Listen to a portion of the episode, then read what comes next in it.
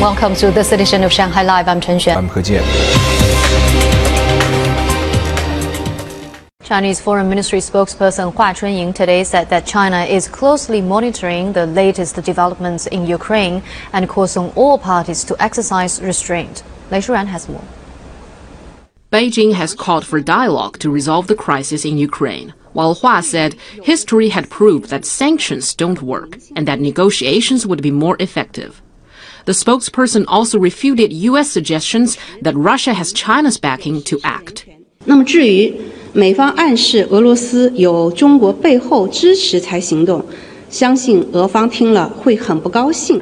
As for the U.S. suggestion that Russia has China's backing to act, I believe Russia will be very unhappy to hear such a statement. I think Russia, a permanent member of the Security Council and an independent power, does not need such support from China or others.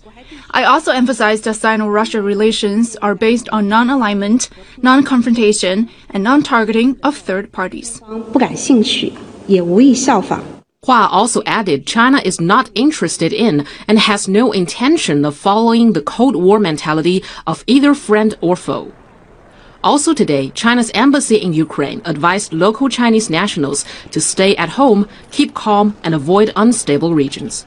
The embassy asked local Chinese to stay indoors, away from windows, in case of any accidents. It also reminded the Chinese to keep in touch with other Chinese associations in order to help each other and keep a close eye on notices from the embassy. Lei Shuran, Shanghai Live. China's House Minister pledged today to keep the real estate market stable this year and ensure genuine demand for homes is met. Zhang Hong has more.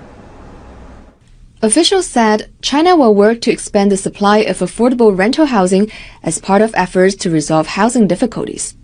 China will have 2.4 million units of government subsidized rental homes available nationwide this year. The country will also add another 100,000 public rental houses and renovate 1.2 million houses in rundown areas.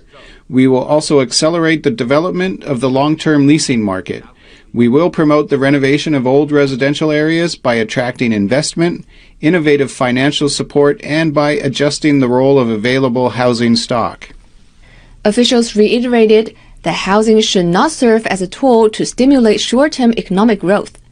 The government will issue planning guidance for the market and take different measures based on the needs of different cities. 坚决有力 the country will continue to eliminate any project delivery risks by some individual property developers due to their debt defaults. Our initial target is to ensure housing delivery. We will protect the legitimate rights and interests of home buyers to safeguard social stability. In the next step, the ministry will continue promoting the construction of green and low carbon buildings and communities. Zhang Hong, Shanghai Live.